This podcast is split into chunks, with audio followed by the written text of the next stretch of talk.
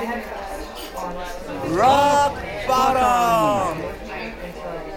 ックボトムチャンネルチャーリーです。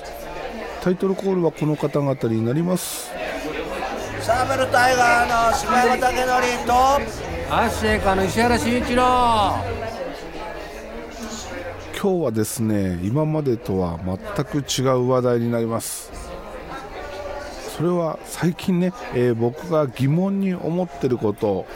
疑問に思い出したことがあっていろいろ調べていると。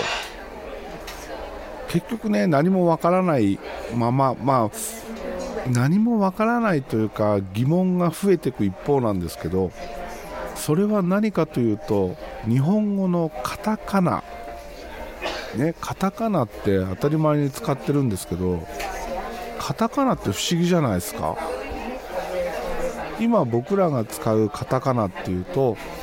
外来語、えー、例えばコンピューターとかスピーカーとかマイクとかあとは海外の人の名前とかね。そういう外国から来た言葉それを日本語として使う時にカタカナで書くじゃないですか。一般的にそういう使い方が多いですよね。もともと日本のもの日本にあったものでカタカナで書くものってほぼ思いつかないですよね。大概そういう言葉って漢字があったりひらがなだったりっていうことがね多いと思います。でも例えば大日本帝国憲法こういうね、えーと、戦前のなていうかな書物というかそういうのを見ると漢字とカタカナで書かれてるんですよね。漢字とひらがなで書かれてるものってあんまりないと思います。昔の文学作品とかもねカタカナで書いてあったりするじゃないですか。なんで昔はカタカナで書いてたのに今はひらがななのっていうところから始まったんですよ。でしかも昔はカタカナで書かれてたということはカタカナが、えー、公文書を書く時の文字だったはずなんですよね。それがひらがなで書くプラスカタカナはその外国から来たものを表す時に書くってなってるなってるとかそういう風に変わっていったと。これめちゃ不思議じゃないですか。なんかカタカナのそのポジションがねどんどんどんどんこう下がっていってるっていうか下がっていってるっていうのも違うけどなんか不思議なこう追いやられ方をしてるなということをね思い始めてめちゃ不思議になって最近そういうことをいろいろ調べてるんですよ。でこんなのいくら調べても答えは出てこないと思うんだけどすごい不思議じゃないですか。これ考え出すとね。地下鉄をどっから入れたかっていうことよりも不思議でしょう。いやちょっと例えが古すぎたかな。というわけでいろいろ調べてみました。そうするとほとんどの情報としてはひらがなもカタカナも漢字を崩したものと漢字の一部が変形していったり漢字そのものを崩したものがひらがなであったりカタカナであると。いう情報しか出てきません。でね漢字からひらがなになっていったっていうのはなんかその元の漢字からひらがなっていうのがね見るとああ言われてみればそうだよねっていう納得できるんですよ。例えば「あいうえお」の「あ」は「安い」っていう字ね「あん」っていう字から来てると「あん」っていう読み方と「あ」っていうこともね、えー、通じるし字体的にもなんとなくわかるんですよね。で「い」っていう言葉は「以上の「い」から来てるとか「う」っていうひらがなは宇宙の「う」っていう字ね。あれから来てる。その読み方と漢字の字体からこうなんとなくわかるんですよ。だけどカタカナの元となったと言われてる漢字これがねなんかね納得できないというかひらがなと同じ漢字から、えっと、文字としてカタカナとひらがなっていうものに分かれていったなら分かるんですけどほぼ全然違う漢字からカタカナっていう風にね、え、書かれてるんですよね「あ」に関してはその「安倍の「あ」の、えー、これ何小里編小里編を省略していくとカタカナの「あ」になるって書いてあるんですよ。いやならないでしょこれ。どうやったら「あ」になるのとかね「い」っていう字はあの伊藤さんの「い」の人弁が「い」になったって書いてあるんですよ、まあ、それはそのまんまだけどでもひらがなは「以上」の「い」カタカナは伊藤さんの「い」これなんか噛み合わないですよね。同じ表音文字っていうことでいくなら同じ漢字からそれぞれの文字ができてないとなんか違いますよね。あいうえおっていうのはねカタカナもひらがなもどっちも読める字から持ってきてるけどだけどそれぞれが全然違う字っていうのがもう不思議なんですよね。でこういうことを考え出すと夜も眠れなくなるわけですよ。でね。それは大げさな話なんですけど不思議じゃないですか。ひらがなとカタカナのその語源の違いというか。でいろいろ見ていくとですねどういう時代にひらがなができたかとかカタカナができたかっていうのを解説してるサイトとかもあります。でひらがなに関してはその万葉仮名万葉集の時代にできたっていうのが一般的みたいなんですよね。まあ、それ以前にできてて万葉集で、えー、そのひらがなとして残っている、えー、ひらがなとして残っているものの一番古いものが万葉集であるということなんだと思うんですけどカタカナに関しては特にそのいつからっていうのがねはっきりしてないんですよ。でその調べていくとですねひらがなは漢字を崩して書く。その文字を使うことが許されてたのは女性であると。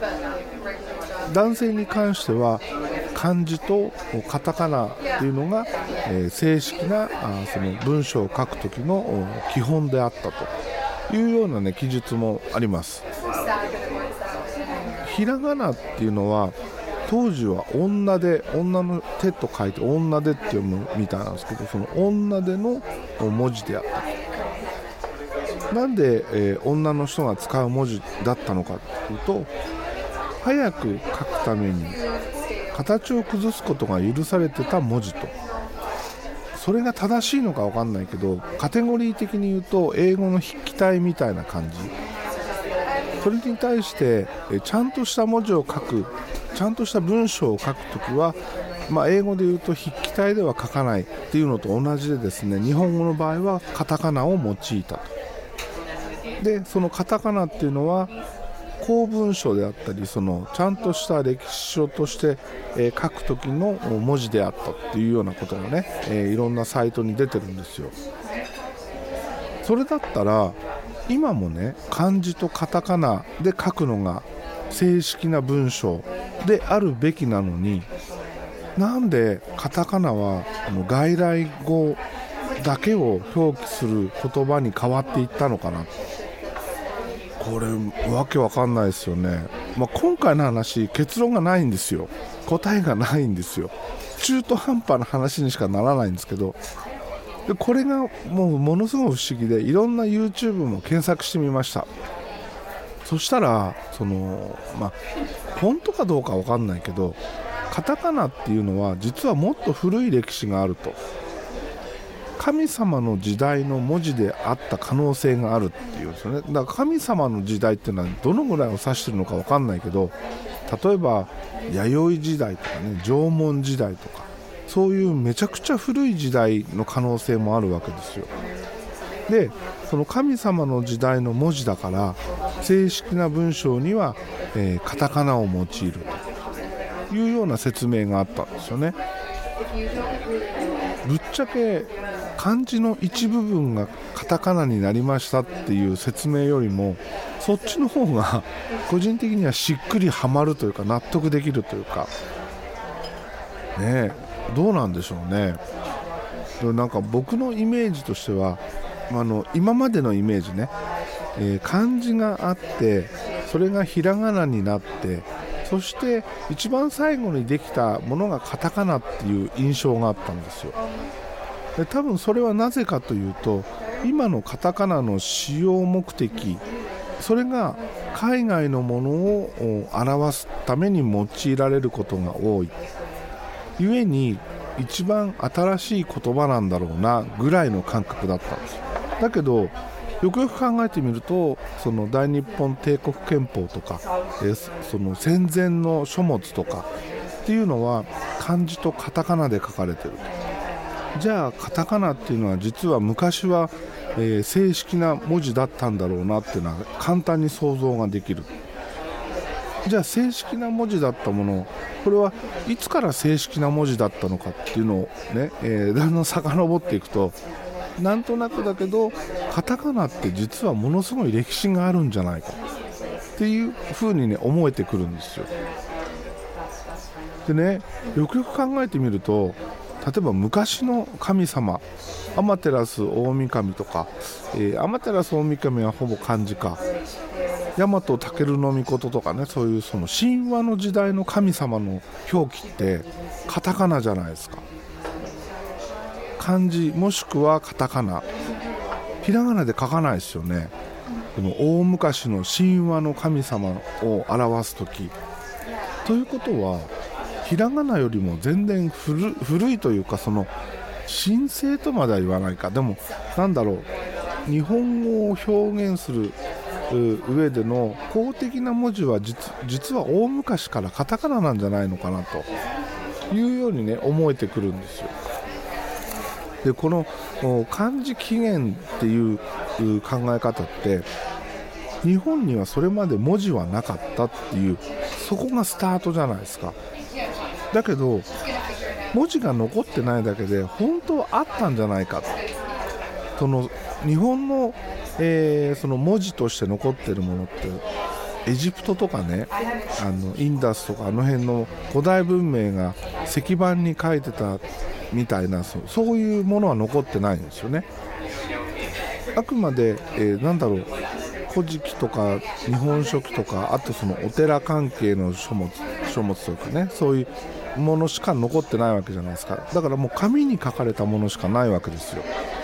だから漢字伝来以前は文字がなかったっていう前提でなんか話が進んでるけど実は残ってないだけでもっと昔から文字があったんじゃないかと。そういうね、えー、ロマンを感じるんですよね。本当かどうか分かんないけど本当にそうなのか分かんないけど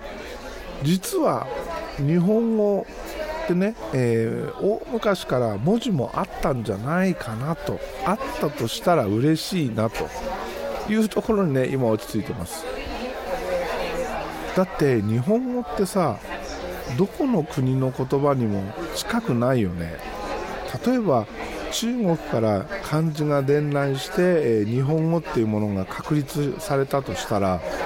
もしくは文字がなくて中国から来た漢字によって、え、文字が確立されたとしたら多分だけどもっと中国語寄りの言葉になってると思うんですよ。その発音の仕方だったり何ていうの？文法だったり。だけど昔の漢文ってね、えー、レ点をつけたりなんだしての漢字を言ったり戻ったりしながら読んだわけじゃないですか。その無理やり日本語に当てはめて読んだわけじゃないですか。ということはすでに日本語は確立されてたわけですその漢字が来た時点で。でその確立された言語を持ってたんだとしたら文字がないわけがないと思うんですよね。ただその古代文明のように石板に文字を書いて残したっていうことはしなかったので遺跡として、そういう文字が発見されてないだけで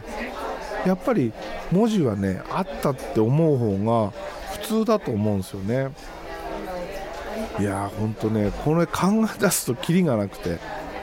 キリがない上に面白いんですよね。皆さんもですねひらがなとカタカナのこの生い立ちというかそういうのをねこう調べていくとですね謎が謎を深めていくというか。まそんな感じでねえー、最近ずっと YouTube だったり、えー、ウェブだったりをね調べ回っております、まあ、大概はほとんどの場合は最初に話したように